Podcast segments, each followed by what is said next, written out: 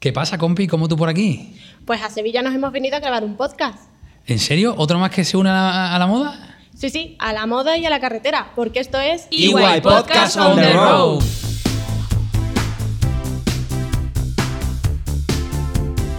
EY Podcast on the Road.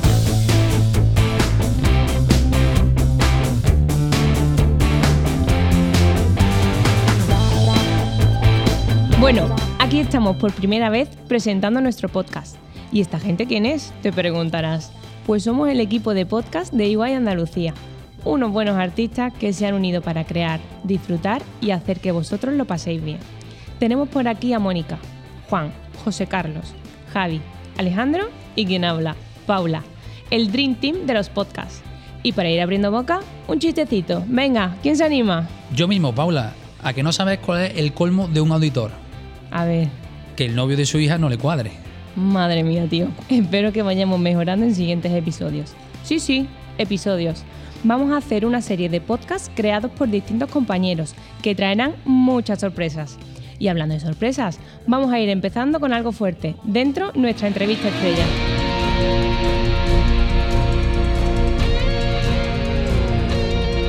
Eh, hola, muy buenas a todos. Hoy nos acompaña en este podcast Rocío Peralta, una de las mejores diseñadoras de moda flamenca en España.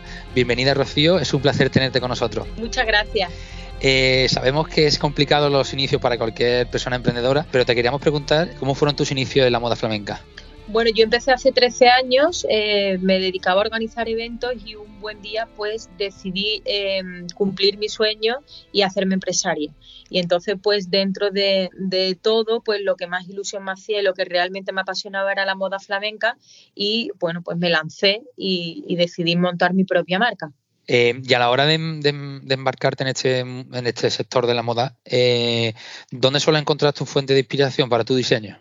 Pues mira, la, la inspiración yo creo que se encuentra en todas partes, en, en lugares inesperados, un viaje, una exposición, momentos a lo mejor que, que no sabes y de repente estás en un momento eh, viendo un atardecer o, o en un momento que estás relajado, cuando tienes eh, más activos a lo mejor todos los instintos y estás pues más receptivo a recibir, eh, a ver la- las cosas bonitas, ¿no? Y en cualquier Mm. cualquier momento del día te surge la inspiración. Lo que sí es cierto que, mm, que una vez que tú encuentras a lo mejor eh, algo concreto que te inspire para preparar una colección, luego eso hay que trabajarlo.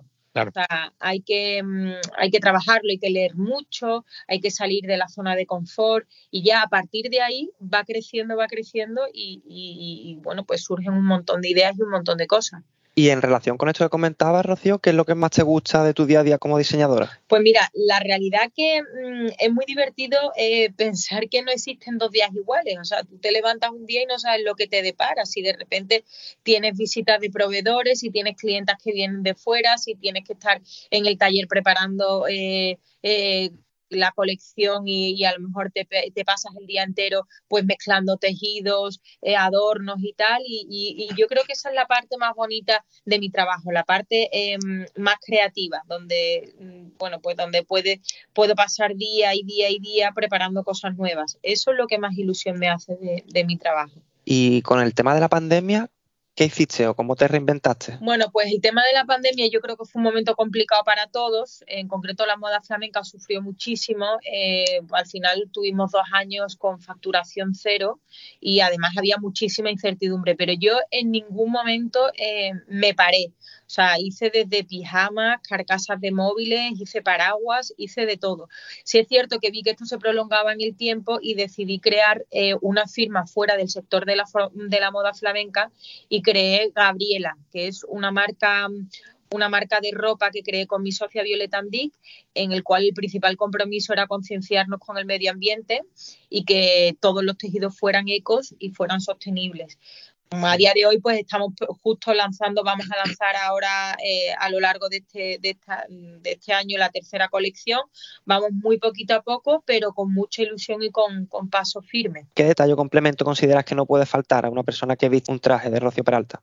Pues yo le doy muchísima importancia a, a todos los complementos en general, pero si, si tengo que hacer hincapié por algo, yo creo que el mantón es una, una prenda fundamental es un complemento fundamental. De hecho, yo cada año le dedico muchísimo tiempo a, diseñar eh, mantones eh, que sean distintos, que tengan eh, mucho colorido, que tengan bordados muy ricos, que contrasten con los trajes. Para mí es muy importante. Em, Rocío, y para acabar ya definitivamente, ¿podrías darnos algunos adelantos de las tendencias para la próxima feria del año que viene?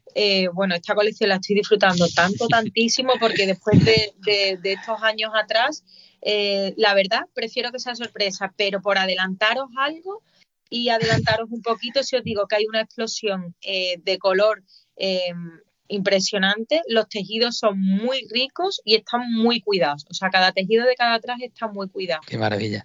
Pues muchísimas gracias, Rocío, por contarnos tu experiencia como diseñadora en el mundo de la moda flamenca. Y la verdad, y sinceramente, ha sido todo un placer. Muchísimas gracias a vosotros, Alejandro.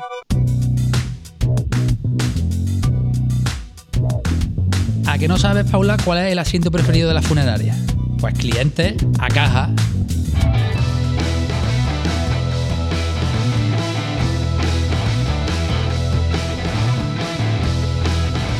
Muy buenas a toda la iWay Family. Eh, Paula, te quito un rato el micrófono para arrojar algo de conocimiento y cultura en este podcast, sin tener yo ni de una ni, de la otra. Eh, la idea es arrojar algo de información novedosa e interesante para los oyentes. Comencemos. Eh, todos recordaréis la célebre frase Luke, yo soy tu padre. Pues esa frase nunca se dijo en toda la película. Esto lo conocido como el efecto Mandela. Es decir, cosas que el mundo pensó que habían ocurrido cuando realmente no ocurrieron. Paula, ¿sabías que en la película original de Disney, Blancanieves, la famosa frase espejito, espejito nunca fue dicha? ¿De verdad? Sí, incluso en la última película protagonizada por Julia Roberts en 2012 la titularon como Espejito, espejito, seguramente influenciada por este efecto. ¿Y tú, Ale? ¿Sabías que la mítica frase dicha al juez de línea Rafa Guerrero, Rafa no me jodas, nunca fue dicha? Venga, ya no me lo creo. Sí, eh, la realidad es que se dijo Rafa cago en mi madre. ¡Vaya, joder, Rafa! ¡Cago en mi madre! ¿Y expulsión de quién? Este conocido efecto Mandela tiene su origen en la bloguera Fiona Brum, quien pensó que esta había muerto mucho antes de su muerte en 2013. Y al parecer, muchas personas del mundo pensaban lo mismo. Incluso creían recordar eh, aspectos de su muerte y cómo esta ocurrió en la cárcel, cuando ocurrió fuera de ella. ¿Qué opináis de este efecto? Pues yo la verdad, Javi, que no tenía ni idea. ¿Te sabes alguna más? Claro que sí, te cuento algunos de los que he considerado más interesantes. Eh, siguiendo con Disney, estoy seguro que todos recordamos a su mítico ratoncito. ¡Hey, hola, amiguitos! ¡Soy yo, Mickey Mouse! Siempre usó tirantes, ¿verdad? Lo cierto es que nunca ha llevado tirantes. Y en relación a esto que os comentaba sobre nuestra historia española, todos recordamos cómo el golpe de Estado fue retransmitido directamente a través de televisión.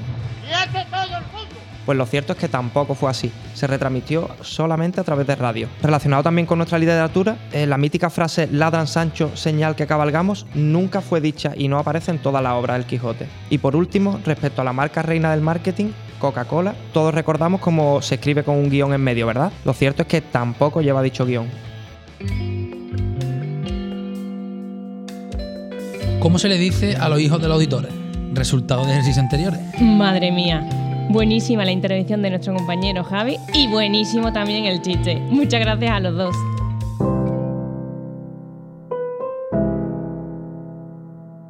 Y ahora, volviendo a la Tierra, me gustaría contaros que a este podcast lo que le une en cada capítulo es el impacto social. De ahí que queramos haceros llegar nuestras historias con propósito. Hola, muy buenas. Mi nombre es Mónica y en esta sección vamos a ponernos un poquito más serios, pero no demasiado. Y es que me gustaría invitaros a que conozcáis un evento participativo muy divertido que se llama Climatón. Se identifica como un programa local en respuesta a una acción climática local y lucha por mitigar los efectos del calentamiento global, una cuestión que seguramente nos suene un poco a todos. Este espacio, que convoca al talento emprendedor de la ciudad, se celebrará de forma presencial en Sevilla del 28 al 30 de octubre, al igual que lo hacen más de 140 ciudades. Y os preguntaréis, pero a ver, ¿en qué consiste exactamente? Pues lo que hace es proponer un reto para que los participantes, divididos por equipos, den soluciones originales en 48 horas y que esto luego se convierta en un proyecto. Este año en concreto gira en torno a la dependencia energética y se ha bautizado como Sevilla 2030, Oasis o Desierto Energético. Bueno, Mónica, ¿y tú cómo sabes todo esto? Pues bien, he de confesar que fui una de las participantes en Climatón Sevilla 2021 y aunque mi equipo no resultó ganador, sí que os puedo compartir un poco de la experiencia que viví esos días. Primero tuvimos una jornada en la cual nos conocimos un poquito todos y te das cuenta de la cantidad de gente diferente que se suma a este tipo de actividades, tanto por profesión como por edad. Bueno, de hecho yo aproveché para ir con mi padre.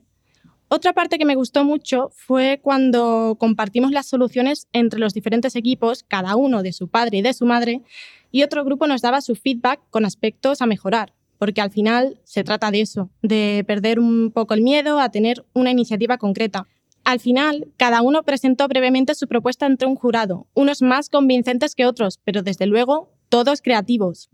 En 2021, el ganador fue la iniciativa Remonda, que estaba centrado en la economía circular. La idea era utilizar residuos orgánicos, como es la naranja amarga, que es tan abundante en Sevilla, para convertirlo en bioplásticos y así conseguir un empaquetado biodegradable. He de decir que es un acontecimiento que cuenta con muchos colaboradores y organizadores que impulsan la coordinación. Entre ellos se han sumado, por ejemplo, el Ayuntamiento de Sevilla, Censolar o incluso la Fundación Real Betis. Me encanta la iniciativa, Mónica. ¿Y qué fue lo que más te llamó la atención? Pues hubo una parte en concreto que a mí me pareció realmente inspiradora cuando algunos colaboradores comenzaron a contar su historia y es que estas suelen partir de una idea o de un concepto que poco a poco, con esfuerzo y mucha, mucha dedicación, se va convirtiendo en un proyecto que aparte de bonito, tiene una causa de peso. Y quién mejor que alguien que vive dentro de esta organización la experiencia que Ana Moreno Pacheco, que es coordinadora, para que nos cuente un poquito más sobre estas jornadas peculiares.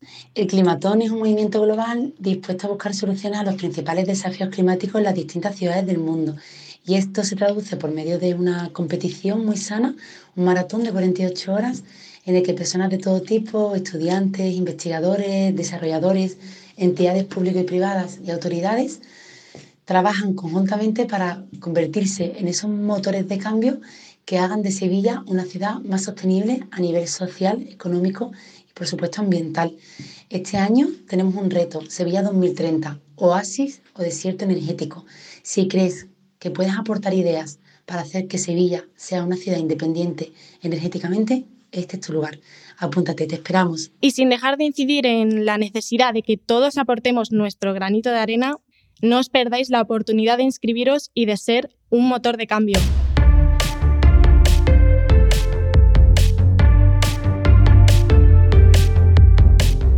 En este podcast tenemos mucho que decir. Os dejo con nuestra siguiente historia contada por su protagonista.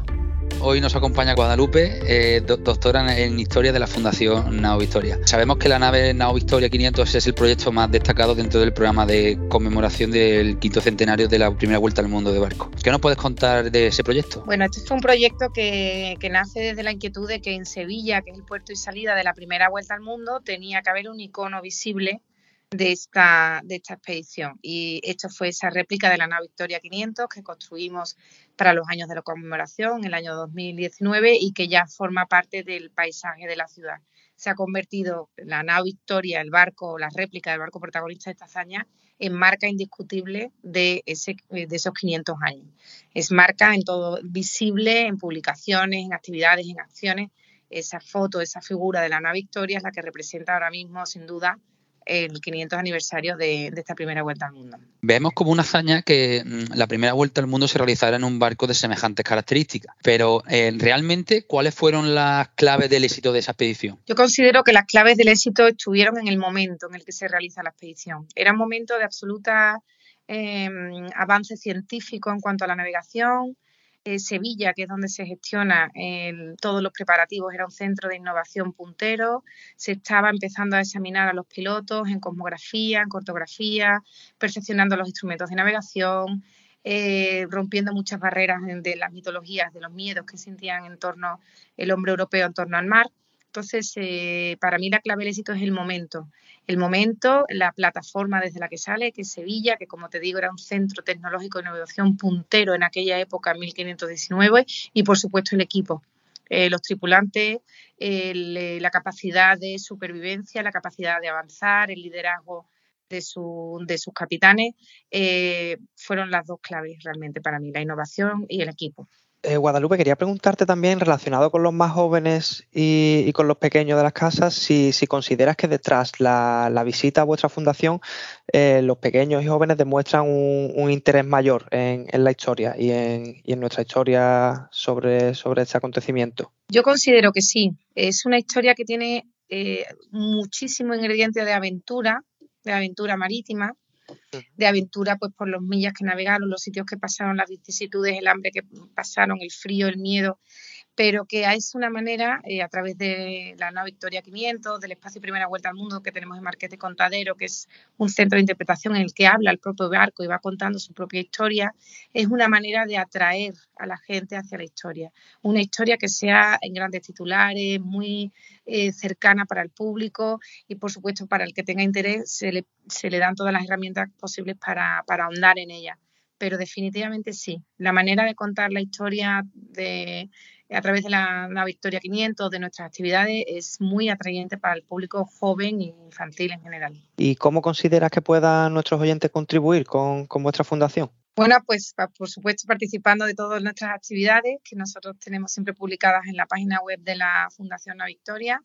Hay también una bolsa de voluntarios para aquellos que quieran participar de alguna de las travesías de las réplicas de los barcos históricos que tenemos, que no es solamente esta Nave Victoria 500 de la que hemos estado hablando, sino que hay otra Nave Victoria, un Galeón Andalucía, la Ana Trinidad que está ahora mismo en Estados Unidos, el Pilot Pascual Flore, tenemos cinco barcos de, réplicas de barcos históricos y hay una bolsa de voluntarios de muchísima gente joven que se acerca a nosotros porque quiere participar en esa travesía y lo pueden hacer. Perfecto, Guadalupe, pues muchísimas gracias por contarnos todos los entresijos de, este proyecto y estoy seguro que que a nuestros oyentes les encantará la información y muchas gracias a los que nos escuchan por, por haber estado ahí apoyando este podcast. Muy bien, muchas gracias a vosotros.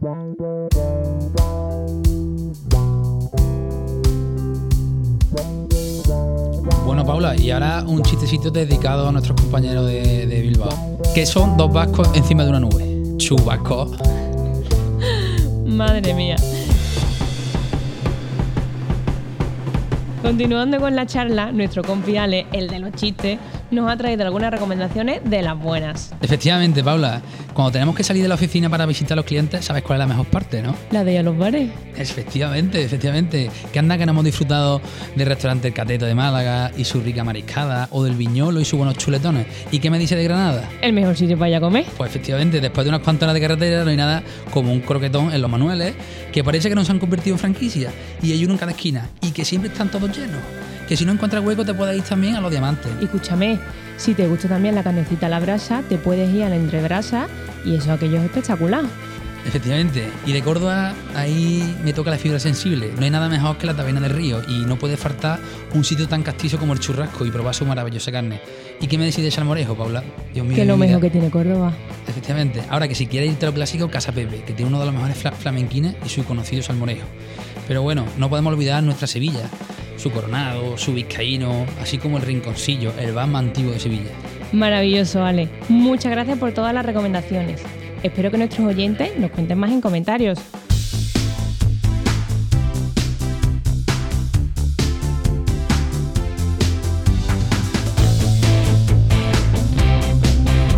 Y hasta aquí el primer episodio de EY Podcast on the Road.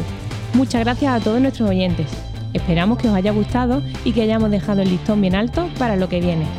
No nos faltéis en el próximo episodio, que podréis encontrar en todas vuestras plataformas de audio. Nos vemos en Bilbao. Adiós.